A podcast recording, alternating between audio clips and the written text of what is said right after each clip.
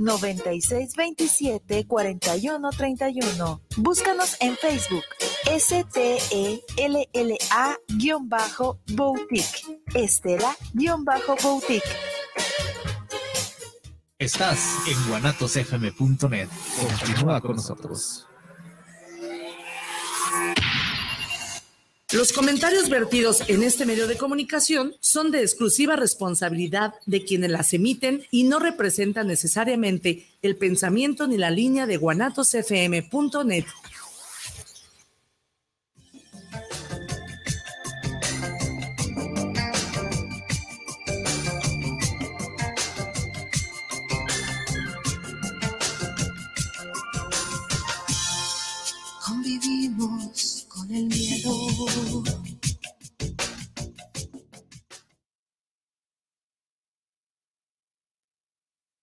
Hola, ¿qué tal amigos? Muy buenas tardes. Este es su programa Queda entre nosotras y tenemos el gusto como cada ocho días de estar aquí frente a ustedes, frente a su monitor, para llevarles una vez más un tema que estoy segura, como siempre, es de muy, muy, mucho, mucho su interés. Este es nuestro deseo. Aparte, hemos visto que a ustedes eh, les interesa porque a través de sus preguntas, de sus comentarios, seguimos con el tema referente al adulto mayor. Eh, una, una vejez activa, todo lo contrario a lo que supuestamente todo mundo da por hecho. Envejecer creemos que es el sinónimo de sentarte en la ventana de la puerta de tu casa a ver pasar la vida y esperando la muerte. Nada, nada, nada. Entonces, nada con la realidad. Entonces, pues vamos a hablar eh, por, recuerden que estamos en el marco del día que se, que se hace conciencia a esta etapa de la vida que es la del adulto mayor. Mi nombre es Dulce y tengo el placer de que nos acompañe el día de hoy el profesor Jorge Enrique Hernández. Bienvenido, maestro. Muy amable, muy amable nuevamente con ustedes aquí. Gracias por esta invitación y por la oportunidad que me siguen brindando para poder poner a consideración de la tan distinguido auditorio y concurrencia el tema del envejecimiento activo y digno, el tema de los adultos mayores. Estamos en el mes dedicado a los adultos, a las personas adultos mayores. Y en especial, el día 28, el día de ayer.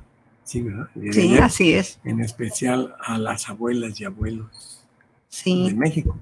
Recordando que no todos los adultos mayores son abuelos. Eh, una, una, una, reflexión muy buena, ¿eh? pero ahorita vamos a entrar en, en materia. ¿Qué sí. le parece si antes leemos nuestro decálogo Perfecto. de queda entre nosotras y usted me hace favor de ayudarme. Inicio yo. Me siento orgullosa de ser una gran mujer. He decidido aceptarme como soy y ser feliz. Soy libre, amo, siento y sueño. Respeto a mi cuerpo y a mi pareja. Me gusta ayudar a los que me necesitan. Me gusta escuchar y ser escuchada. Merezco respeto y amor de mi pareja. Sueño y vuelo para alcanzar mis metas. Hoy he decidido apoyar a las mujeres para que seamos una. una. Y alcanzar la plenitud profesional, laboral y en el hogar. Siempre hablaré bien de nosotras las mujeres. A partir de hoy seremos una, una para, para, todas y, y todas, todas para, para una. una. Recuerden que todo lo que se diga y se haga queda entre nosotras. Pues bien, como bien decía hace un momento el profesor Jorge Enrique, se supone uno que todo el adulto mayor es abuelo, No, no, es no, abuela, pero no, pero nada de eso. Existen muchos adultos mayores que no tuvieron este privilegio, porque es un privilegio el que nos ha dado la vida, el de ser abuelos. Pero igual, mucha gente cree, ve a un anciano, una persona de la tercera edad, y le dicen abuelita, abuelito. Así es. Como también hay muchos jóvenes que, se- que son abuelos ya, menores de 60 años, menores de 50 años que son abuelos. Así es. Entonces es el, por eso es el día No precisamente, del abuelo y de la abuela. no precisamente necesitas ser un adulto mayor para No. ser abuela. Perfecto. Me Entonces, queda por claro. eso hay que festejar a todas las abuelas y abuelos de México, Pues- sean adultos mayores o sean jóvenes. Pues felicidades a todos los adultos mayores que nos estén escuchando, que nos estén viendo. Eh, felicidades, mi reconocimiento y respeto por llegar a esta edad tan hermosa en la que nos permitimos tener un sinfín de experiencias bellas, hermosas, que pues es otro- un ciclo más. Estamos cumpliendo un ciclo más y, igual es una etapa de nuestras vidas, igual que vivimos hace mucho, que ya no me acuerdo, la niñez, la, adolescencia, la juventud y ahora compartir esta etapa de nuestra vida tan hermosa. ¿Por qué es hermosa? Porque podemos hacer, hacer un sinfín de cosas. Es una etapa en la que ya no tienes las mismas responsabilidades, en las que ya no tienes las mismas actividades, pero de ocio nada, ¿eh? Aquí eh, siempre nos lo recalca el profesor Jorge Enrique. Ah, Es activo.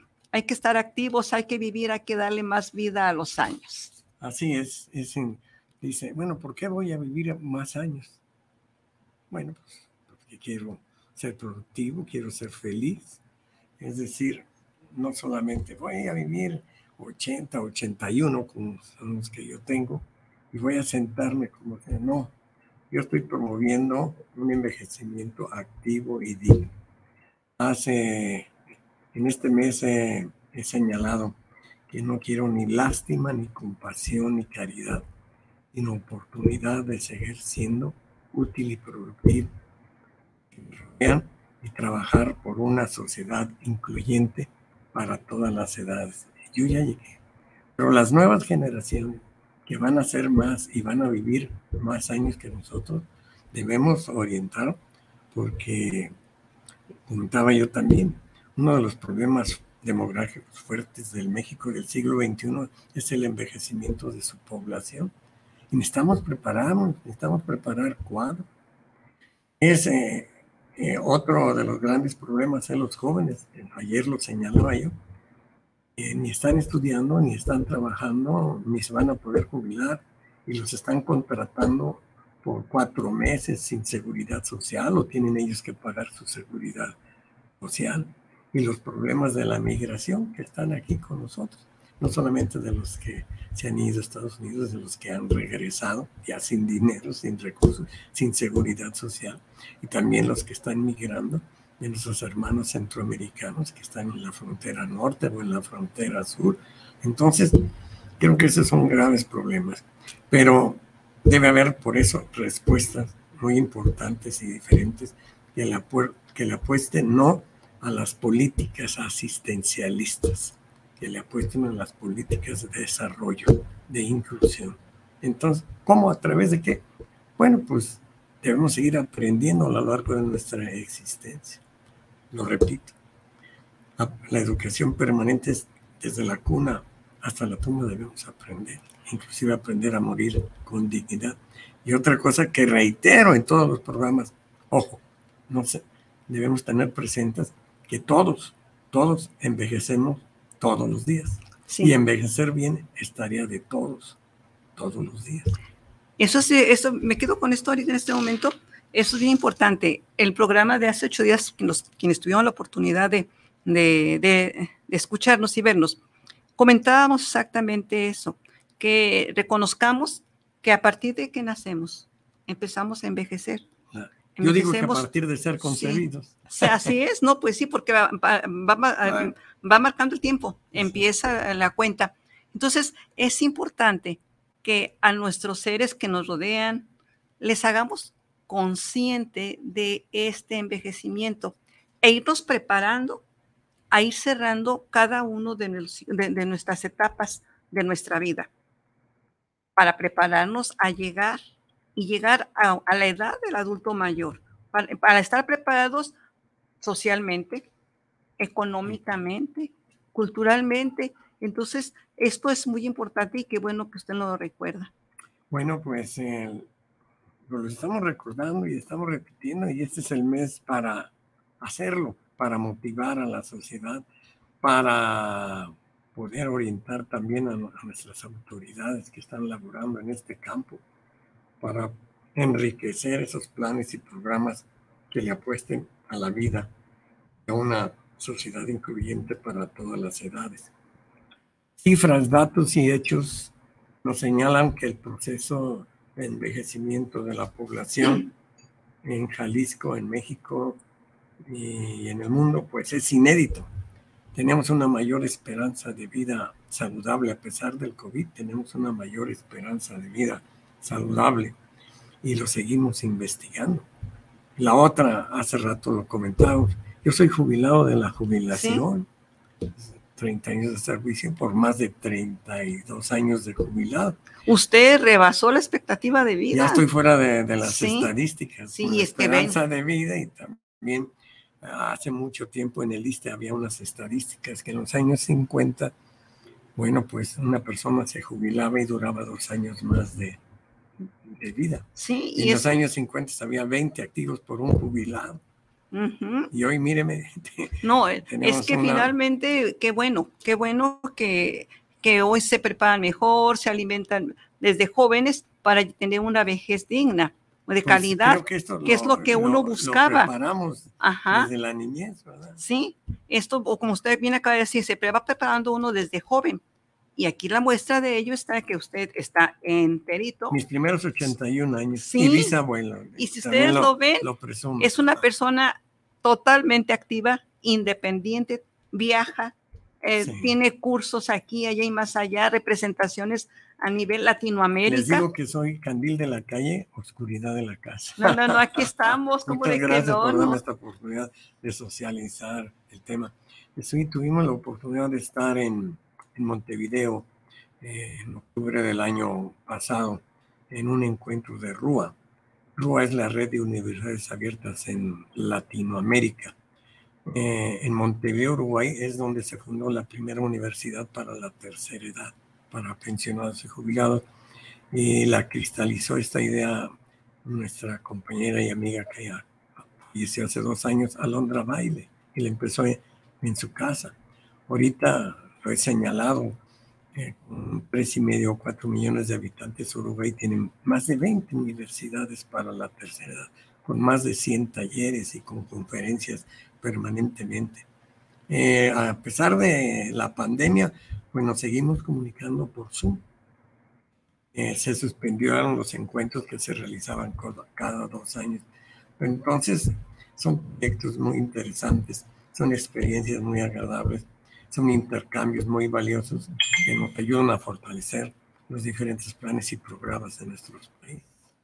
También tuve la oportunidad de estar en abril de este año en Barcelona, en un encuentro que organizó CEOMA, que es la Confederación Española de Organización de Adultos Mayores, agrupa miles de adultos mayores y es una serie de especialistas. España es un país en proceso de envejecimiento sí, pues es, claro, serio. Y entonces ahí el tema fue que los adultos mayores fuéramos protagonistas, protagonistas en el mundo que estamos viviendo.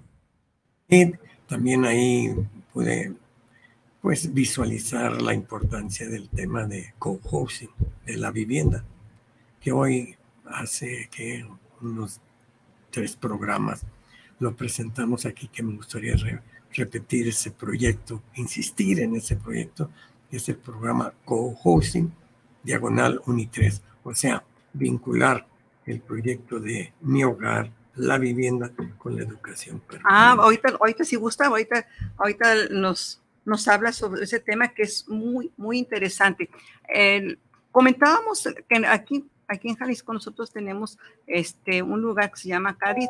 La semana pasada no lo platicaron. Si ustedes recuerdan, un lugar en el que el adulto mayor que, que tiene la posibilidad de invertir en una vivienda donde puede pasar su este una estancia de día o una estancia, permanente ajá de pensiones del Estado. De pensiones del Estado. ¿Por qué? Porque pues recuerden que hablábamos que hay soledades en las que uno las decide o porque así nos toca estar solos. O hay que combatir esa soledad no deseada. Y entonces la propuesta que nos trae el día de hoy el maestro Enrique es sumamente interesante. Nada más, si me permite, voy a dar lectura a unos mensajitos. Muy bien, muchas gracias. Y le damos la palabra a usted, maestro. Perfecto. Jorge Enrique Mendoza, saludos para el maestro Preciado y a la maestra Gracias desde la Ciudad de México. Abelardo Rosales, saludos al programa desde Tlaquepaque. Gracias. Jimena González, saludos al programa que hay entre nosotras. Saludos cordiales por tener este bonito programa. Saludos al maestro. Muchas gracias. Roberto Arrucha, saludos desde, desde Veracruz. Gracias. Este, pues uh, tienen preguntas, uh, ya acaba, acaba de mencionarlo el, el, maestro Enrique. La verdad, bueno, ya son muchos, muchos los adultos sí, mayores yo que, quiero ver que habemos. cifras, datos y hechos, les decía. A nivel mundial somos más de mil millones de personas adultas mayores. A nivel de México somos más de 18 millones, significamos el 14% de la población total. A nivel del estado de Jalisco somos un millón doscientos diecisiete mil. Esto, este millón doscientos diecisiete mil, se lo estoy comentando, la fuente es el Instituto Nacional Electoral, no es el INE, no es el INEGI. ¿Por qué? El INEGI hace sus censos cada 10 años y el Instituto Nacional Electoral tiene actualizadas las cifras al, al mes. Pero también, um, si queremos saber cuán, cuáles son los números a nivel mundial y a nivel de México, por ahí la otra vez comentábamos que hay, si se pueden meter por internet, hay algo que se llama reloj mundial de la población, uh -huh. que nos dice al segundo cuántas personas hay en el mundo. Si ustedes gustan, ¿no? Pueden meterse. Reloj mundial de la población. Se dice cuántos son hombres, cuántos son mujeres y cuáles son los, cuántos se murieron, cuántos nacieron, cuántos migraron, pero además las enfermedades de, de, de ese tiempo. Entonces uh -huh. creo que ayuda mucho en la planeación y programación de este tipo de políticas que le apuestan a, al desarrollo permanente del adulto mayor. Les decía que también es importante, porque ya lo comentaba, lo comentaba Dulce, incide en la familia, incide en la sociedad, en las instituciones, en el crecimiento económico, en el ahorro, en la inversión, en el consumo, el trabajo, en la seguridad social, en el ocio, pero también en la política, en la vida de los partidos políticos también. Y esto también es, es un, el envejecimiento poblacional es persistente porque ya hay más adultos mayores por habitantes con incremento sostenido. Ya hay más pensionados, más adultos mayores. Uh -huh. Hay un aumento de las personas centenarias. Hay un aumento de nosotros los bisabuelos. Uh -huh. Y también uh, hay un, cosa que nos debe preocupar hoy, hay una disminución de trabajadores en activo en relación con los jubilados. Por ahí hace algunos años. Un, y esto es, es preocupante bueno, para, pues sí. para, tanto para la sociedad como para, para el todos, gobierno. Para todos. Sí. Es importante para todos. Creo que, y les decía también otro, es heterogéneo. El envejecimiento eh, es heterogéneo. Ayer insistí mucho en esto. Es muy diferente tu envejecimiento a mi envejecimiento. Si es muy es diferente individual. el envejecimiento de una mujer al de un hombre. Así es. Es muy diferente el envejecimiento a aquellos que tienen seguridad social a las que no tienen seguridad social. Aunque fuéramos del mismo sexo. Y es muy diferente a aquellos que viven en el campo a los que viven en la ciudad. Es muy diferente aquel que tiene eh, compañía, aquel que eh, vive en soledad. Entonces. Eh, es una manera muy, muy, muy diferente de enfrentar entonces, es el una envejecimiento. Manera diferente de que Así debemos es. enfrentar el envejecimiento. Por eso creo que es importante seguir apostándole a preparar cuadros para enfrentarnos al envejecimiento poblacional. Nos hacen falta geriatras, nos hacen falta gerontólogos, nos hacen falta andragogos, nos hacen falta gente calificada que pueda orientar. No, ya hay una licenciatura en desarrollo comunitario para el envejecimiento promovida por la UNAM en el campus Zaragoza que está operando en Tlaxcala. Creo que es importante abordar también ese tema, el desarrollo de la comunidad para el envejecimiento. Ya no solamente canalizar el área médica o el área gerontológica o, o la andragógica. Aquí no tenemos una normal para andragogía. No. Entonces, bueno, pues hay que ir pensando en que debemos apostarle a preparar cuadros. Este es fundamental. Quiero decir también quería iniciar con esto, en este programa. En el 2015, la Convención Interamericana sobre la Protección de los Derechos Humanos para las Personas Mayores lanzó un documento muy importante, el primero en su especie, para que hablaba sobre los derechos humanos para las personas adultas mayores. Eso fue en 2015, promovido por Organización de Estados Americanos. Quiero decirles que apenas en enero de este año en, ha sido publicado en el diario oficial de la Federación que ha sido firmada y ratificada por México esa declaración, esa convención. Creo que es muy importante porque eso compromete más al gobierno de México, emplear más recursos, más capital humano, más recursos financieros para, en su artículo 1 señala, la convención plantea promover, proteger y asegurar el reconocimiento y el pleno goce y ejercicio de las condiciones de igualdad de todos los derechos humanos y libertades fundamentales de las personas adultas mayores a fin de contribuir a su plena inclusión, integración y participación en la sociedad. No dice que seamos invisibles. No, todo lo contrario. No, dice, que, si quieren. no si quieren, sino entonces allá, entonces me dio mucho gusto que en enero de este año pues, el gobierno de México se comprometiera a difundir, apoyar esta protección de los derechos humanos de las personas adultas mayores.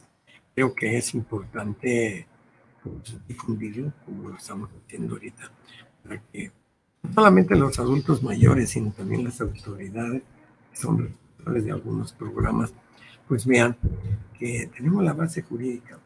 Pero una cosa es lo que diga que hemos avanzado en, en el aspecto epistolar, y otra cosa es que lo aterricemos. Además de avanzar en el aspecto epistolar, necesitamos que lo aterricen. Eso es Esas muy importante, misiones que y las políticas públicas se ejerzan, Se ejerzan. Es- Sí, porque es un avance de todo lo que ya tenemos en cuanto a, a la legislación, a las leyes en, en nuestro país, a los tratados internacionales, pero viene la ejecución. Así es. En la ejecución es luego donde se atora la gente. Espero que nos, que según a como viene la expectativa de vida, pues nos toque verlo, ¿verdad? Yo Este, espero. Bueno, claro. Acuérdense que para el 2050 de cada cuatro mexicanos uno será adulto mayor y habrá más adultos mayores que niños o hasta jóvenes, yo creo. Eso ya no lo vamos a ver. Sin embargo, qué bueno que ahorita estamos sembrando para Sí. que en un futuro nuestros jóvenes puedan disfrutar. ¿Quiénes serán los adultos mayores del año 2050? Los jóvenes de hoy, Sí. que a veces... eh, no- Pues yo espero alcanzar a verlo. Ah, pues perfecto, eres qué bueno, qué bueno. Yo no, yo no lo voy a alcanzar a La ver. suerte de- de- del, ma- de- del maestro que acaba de decir. A ver, repita eso, ya lo habíamos escuchado en nuestro radio escuchas. ¿Cuánto tiene de jubilado y cuánto tiene Ah, bueno, de año de servicio? yo tengo 81 años de edad y le digo, soy bisabuelo, pero soy jubilado de la jubilación. Hubieran fracasado todos los sistemas pensionarios, ¿no? Y les des ideas, porque de por sí estás bien. no nos. Entonces, sí, sí, sí, entonces, pero esto se está Bueno, fraguando. pero eso está muy bien porque además empezaste a trabajar muy joven. 17 años, acuérdate Ah, cuando, antes, ingresaba uno a la es. Era de la primaria, hacía uno su secundaria y hacía uno cuarto, quinto y sexto de normal y un año de prácticas. Entonces, yo egresé de 17 años, pero desde esa fecha me interesaban los, los viejos de mi barrio. Fíjate, fíjate que ahí en ese, en ese punto, eh, la mayoría, bueno, Dulce y yo que estamos aquí contigo, también empezamos a trabajar muy jovencitas. Sí, nos tocó muy también. jovencitas también. Entonces, eh, ¿qué es lo que tenemos que hacer? Tenemos derecho a la jubilación y hay que jubilarnos cuando cumplimos los 30 años de servicio.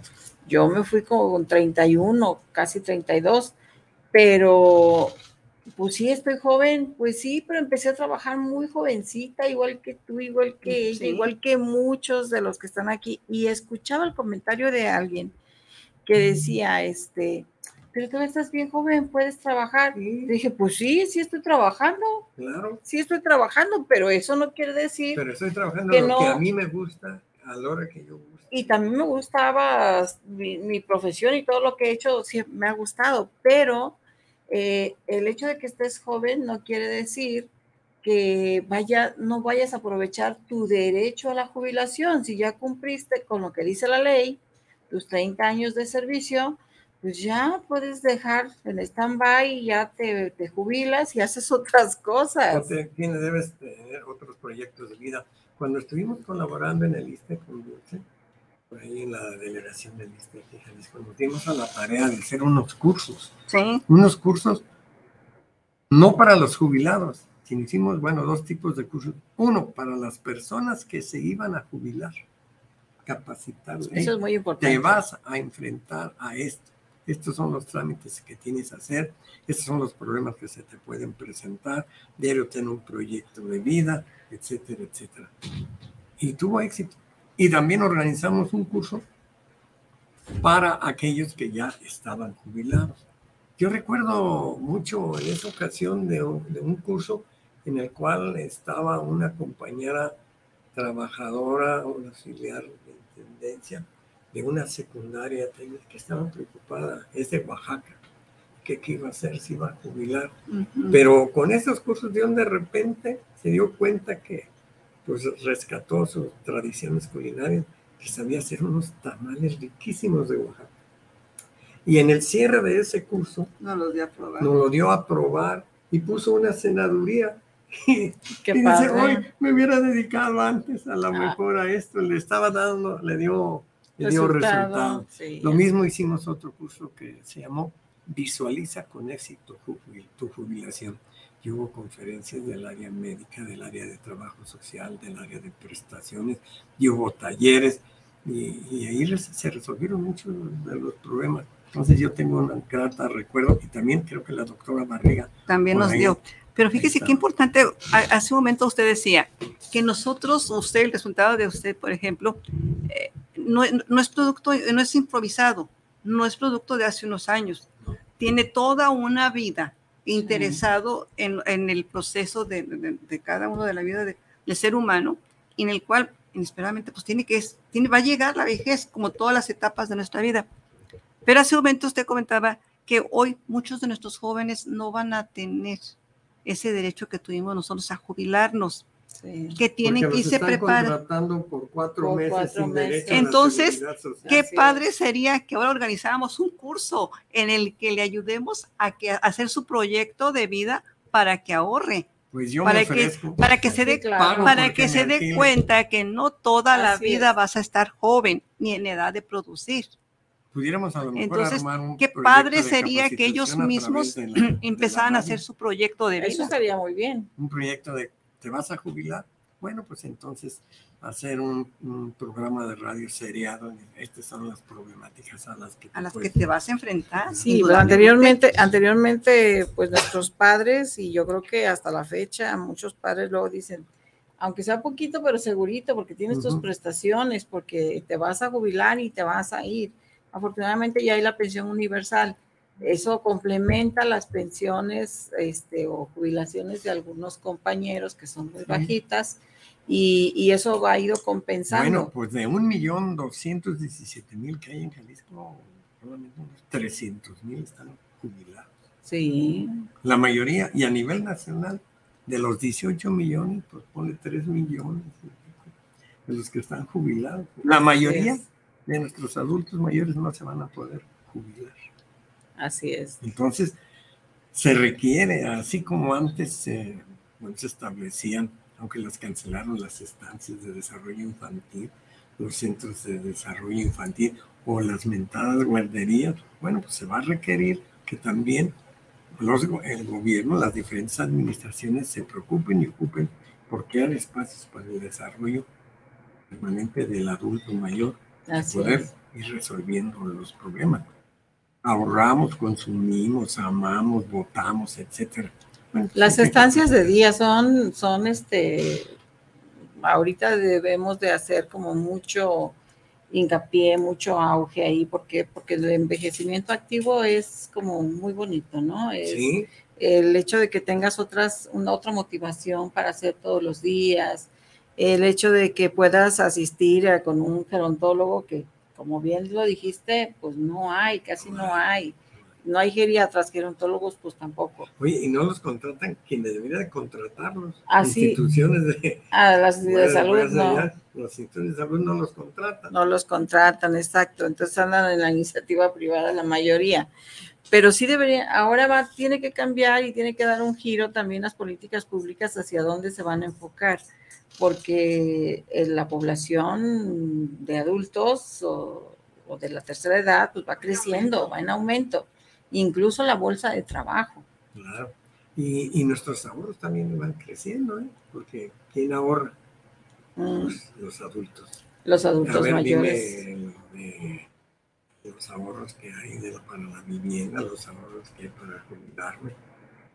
No son el trabajo del esfuerzo de las personas. Están en proceso de envejecimiento. Así es. Entonces, y a veces no nos damos cuenta de lo importante que fue hace muchos años que se fundara el IMSS, que se fundara el ISTE, que se fundara pensiones del Estado, que se cuidara el medio ambiente, que vacúnate, que lávate las manos, que acude a la escuela, Ujú. etcétera. Todo eso promovió una mayor esperanza de vida saludable aquí en México. Entonces, bueno, pues y cada que nos abren la puerta es que ya se está terminando el tiempo. No, no, Ah, todavía no, No, todavía no. tenemos Bueno. el pendiente todavía de la vivienda. por eso dije yo, cada que No, la puerta. Háganos sus comentarios en nuestra página de Facebook, queda entre nosotras. Aquí está nuestro gran amigo Jorge Enrique, que es un especialista, es una institución, pero aparte eh, se ha dedicado a aportar y se ha preocupado por investigar, por capacitarse y pues es muy generoso al, en, en- en que siempre nos comparte, Sí. siempre comparte todo, siempre está haciendo algo. Yo desde que... Está en novedades. ¿Dónde anda? Yo desde que tengo uso de razón, Jorge Enrique siempre está aportando y haciendo, este, pues un día nos platicas en qué momento te vas y te echas a una hamaca. Ay, sí, porque todos los días estás trabajando. Entonces, pues eso es, eso es bueno. Eh, ese es el ejemplo de que todos podemos seguir aportando, todos debemos de seguir aportando nuestros conocimientos, nuestras capacidades, nuestros talentos con, con los demás, con los que siguen. De la primera experiencia que tuve que me gustó mucho fue también en la, aquí en la delegación del ISTE. Eh, por allá en el 78 o 79 nos dimos a la tarea de fundar el primer taller de terapia ocupacional para Mm. pensionados y jubilados en provincia. Era la delegación regional número 5, abarcaba Jalisco, Michoacán, Nayarit. Y entonces, eh, ¿y cómo resultó esto? Yo tomé posesión un 14 de febrero, por ejemplo, el día de la amistad. bueno, y ya vine a tomar posesión, pero llegué y había una fila que daba la vuelta ahí por Avenida La Paz. ¿Y esto qué es? Pues son los pensionados y jubilados que vienen a cobrar como dos mil. Ya tomé posesión y, la primera comisión que, que recibí fue la de mis compañeros pensionados y jubilados. Anisnau, un maestro que fue eh, participante en la Escuela Normal de Atequís. Ayer Era el dirigente de los pensionados y jubilados del ISTE. Nuestros compañeros aguerridos de Atequizán. Sí, sí. Y entonces ya, llega, ya llegó y me dice, oye, Jorge, pues venimos a tratar, pues ve nomás, dos mil almas, viendo cobrar. Quiero ver qué, qué vamos a hacer para resolver este problema. Tienen ustedes toda la razón. Ahí había una sucursal de un banco en la delegación del Este para pagar. Hablé con la gerente de ahí y habló y ya dije, bueno, pues para la- el próximo mes, en lugar de hacer una fila de 2.000, pues vamos a hacer 10 filas de 200, etcétera. Pero además, a los que estén enfermos, vamos a hacer una lista, se los van a llevar a su casa para que no puedan venir acá y causar.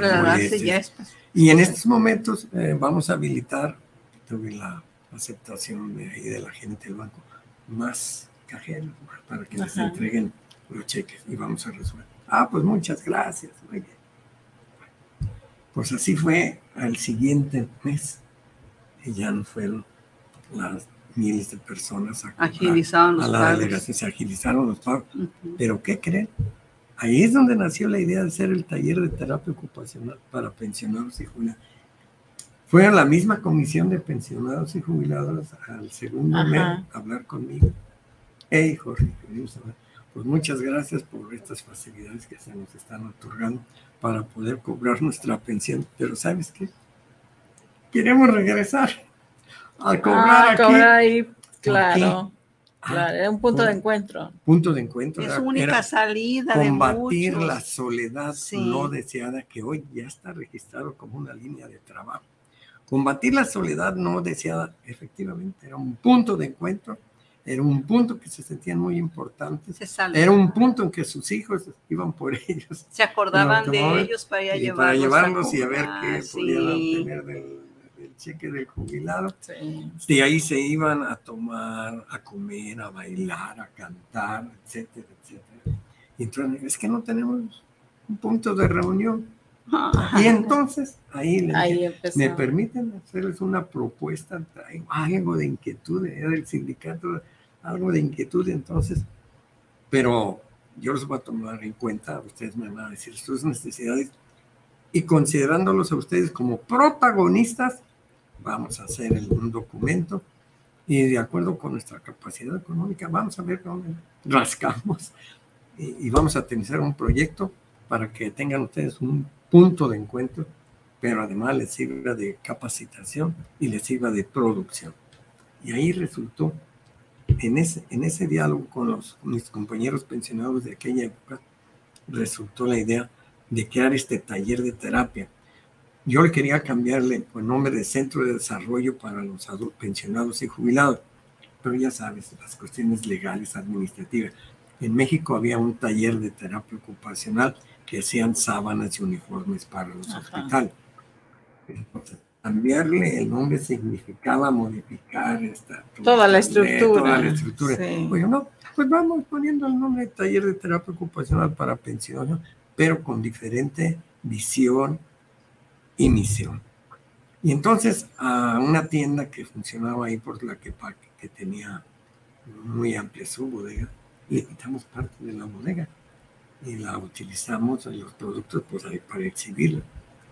Y a determinados compañeros que trabajaban en el Hospital Valentín Gómez Farías, en la delegación de Lista, en fin, y contratamos una persona que les daba escultura, pintura, dibujo, etc.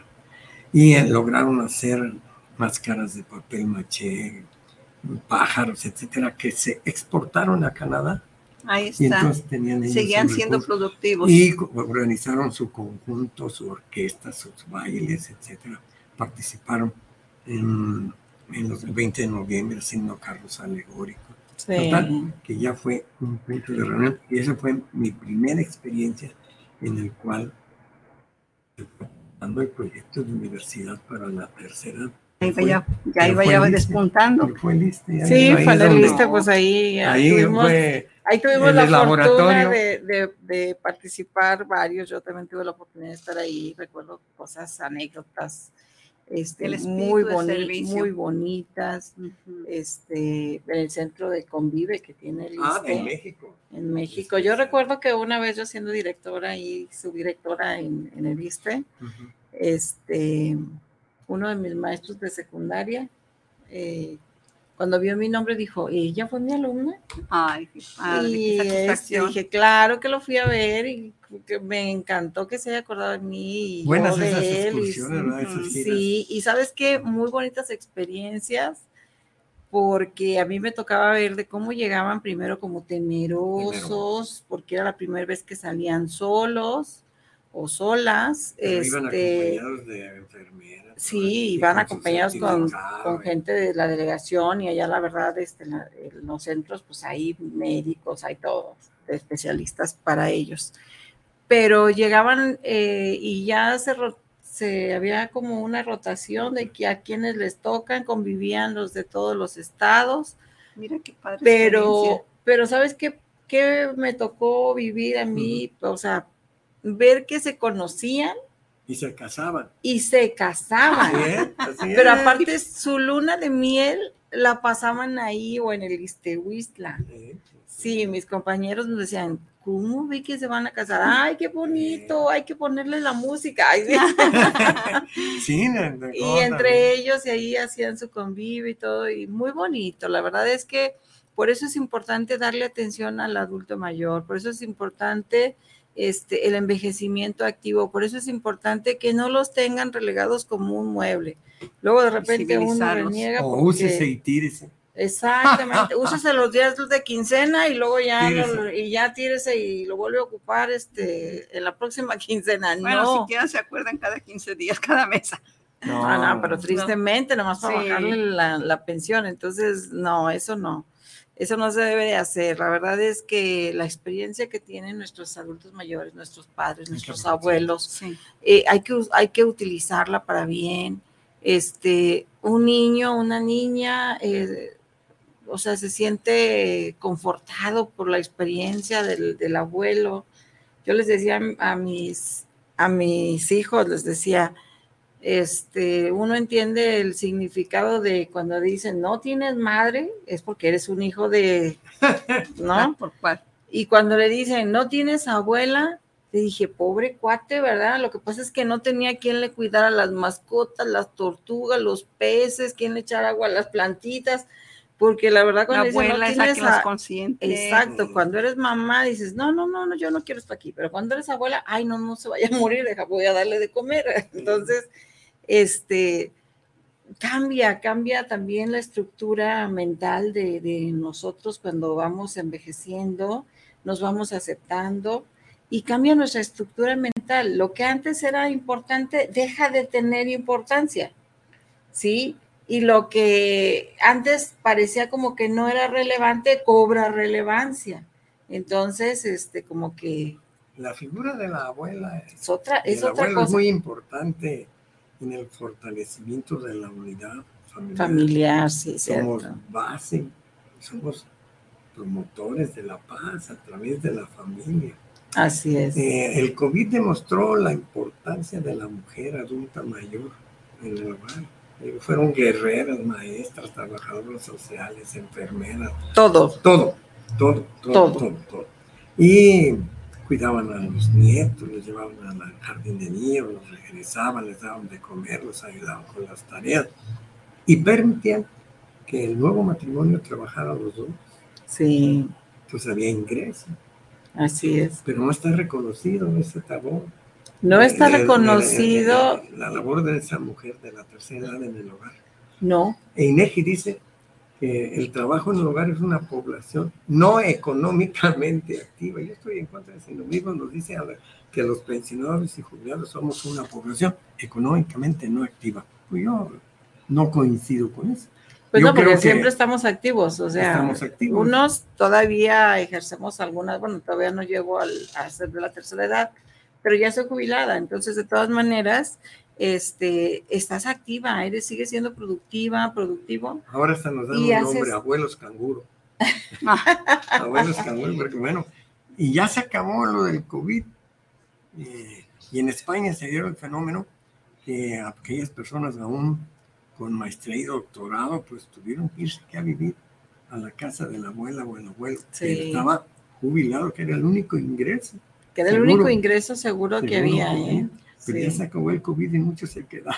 Ay, no. Ya, ya no se fueron, ya no se ya les gustó, ya les gustó. Entonces, bueno, pues eh, creo que Bueno, tuvo muchas cosas buenas. Este, dentro de lo malo, pues eso es un, tuvo un- muchas cosas cosa muy buenas, este, porque bueno, se perdió mucha, mu- muchas personas, lamentablemente. Y hay unos datos que a veces no se dan a conocer y que a lo mejor, bueno, aquí en México con motivo del COVID, con la esperanza de vida bajó a 68 el hombre y 75 la mujer. Ajá. Sin embargo, seguimos incrementando.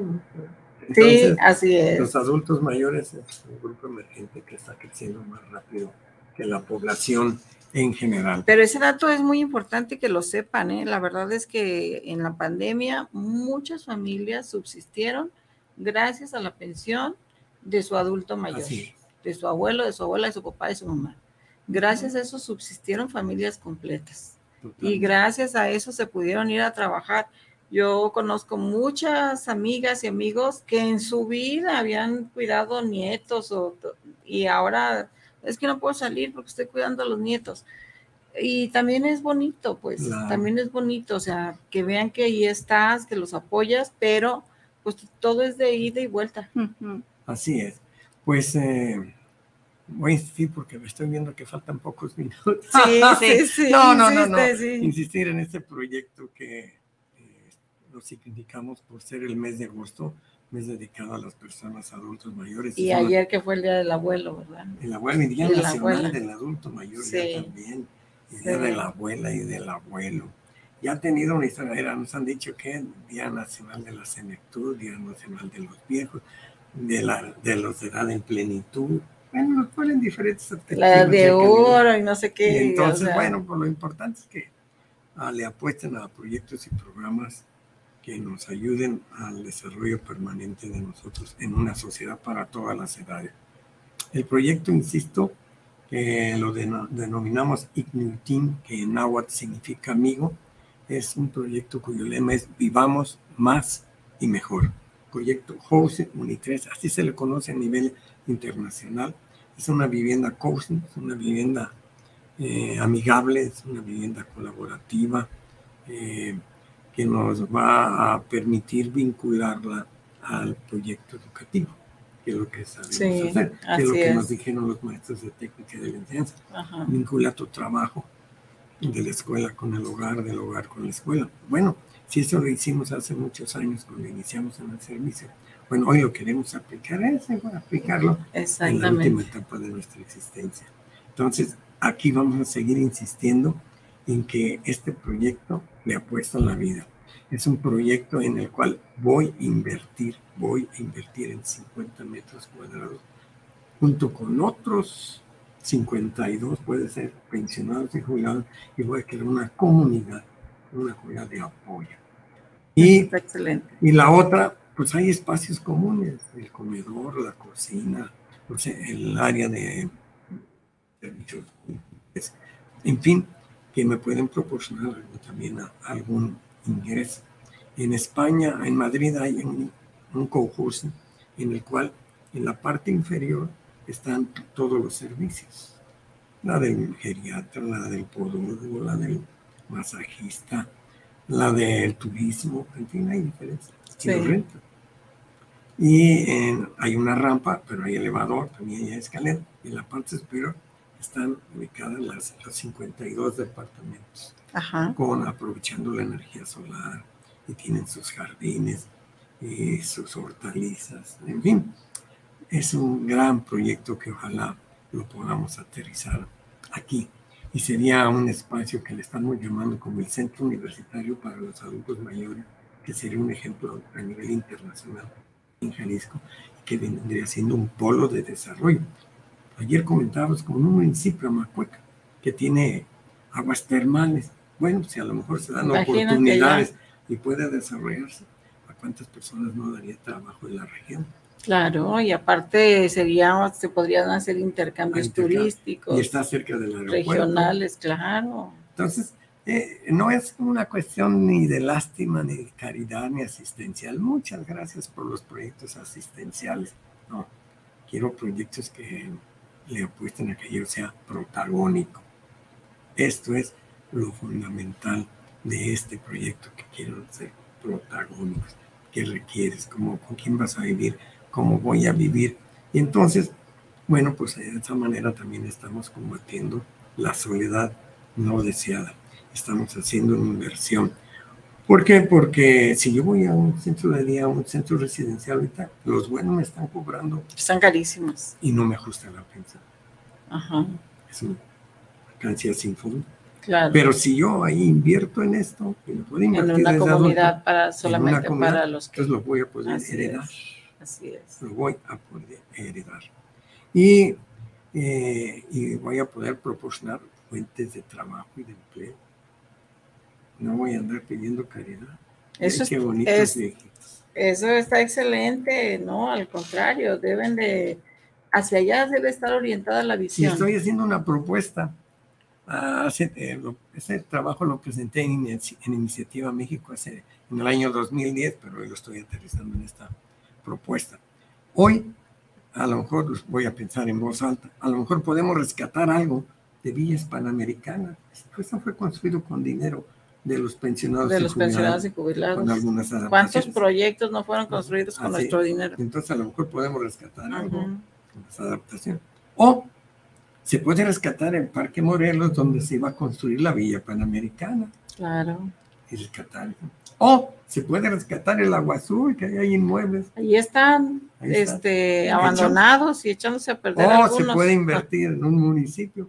Es decir, eh, yo voy a seguir insistiendo con las autoridades, sean de los colores que sean, porque este proyecto es para todos y voy a platicar con todos. Claro. Eh, este proyecto le da vida a la vida. Y así tú seas rojo, verde, amarillo o azul del partido que tú quieras, este es un proyecto que les debe interesar. Al, al, final todos vamos, todos vamos a envejecer. todos. Y todos vamos a ser jubilados y pensionados y no te van a preguntar de qué color eres. Todos van a ser no, todos no van a ser, ya algunos ya tuvimos la fortuna de serlo.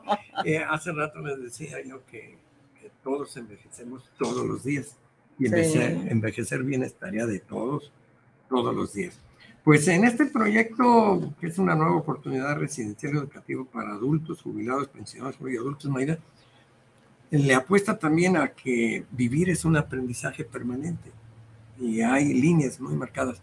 Todo esto todo esto, el hilo conductor es el amor, uno de ellos. Otro es el trabajo, otro es la cultura, mi barrio, ¿eh? y otro es la amistad. Por eso se llama en agua amigo. Entonces debemos aportarle esto, esto pues, pues aquí está el proyecto de Jorge Enrique y muchos otros más, nuestro proyecto también. Hay que darle hay que, hay que meternos a estudiarlo y vamos haciéndolo con mucho gusto, te ayudamos. ¿Y qué te parece, verdad, que podemos hablar con todos los partidos políticos? Claro que sí, porque además es muy noble y pues es este muy visionario. Te felicito. Pues muchas gracias nuevamente. Te felicito, Jorge Enrique, y la verdad, este, pues ojalá que podamos seguir contando con tu presencia, porque... No echemos en saco roto, a lo mejor podemos hacer algo para capacitar a las personas que se van a jubilar. Sí, igual podemos, podemos por radio bueno, ah, podemos analizar, este, a ver si hacemos una cápsula de 15 minutos, este, semanal. Eh, vamos a estudiarlo para darle una forma o si lo hacemos presencial. Perfecto. ¿Verdad? Yo estoy para servirles. Ay, muchas, gracias. mi tiempo, mi conocimiento, mi experiencia y mis errores para que no se cometan. Exactamente. muchas gracias por tu generosidad de compartir con todos nosotros, con todos los radioescuchas. Eh, gracias por estar este, escuchándonos a todos, a toda la audiencia de Queda Entre Nosotras. A los que se acaban de reincorporar al ciclo escolar, mucho éxito, a toda la comunidad educativa, mucho éxito a las niñas, a los niños, a, los docentes, a todos los trabajadores de la educación, a los padres de familia, apoyen a sus maestros, este, a todos, a todos, mucho éxito en este ciclo escolar. Nos vienen retos importantes a todos, a los que están allá y a los que estamos acá. Entonces, pues muchas gracias, Dulce, Jorge Enrique. Gracias. Y pues nos vemos en la próxima semana en su programa Queda entre nosotras. Y recuerden, si no saben qué ponerse, pónganse felices. Hasta la próxima. Dale.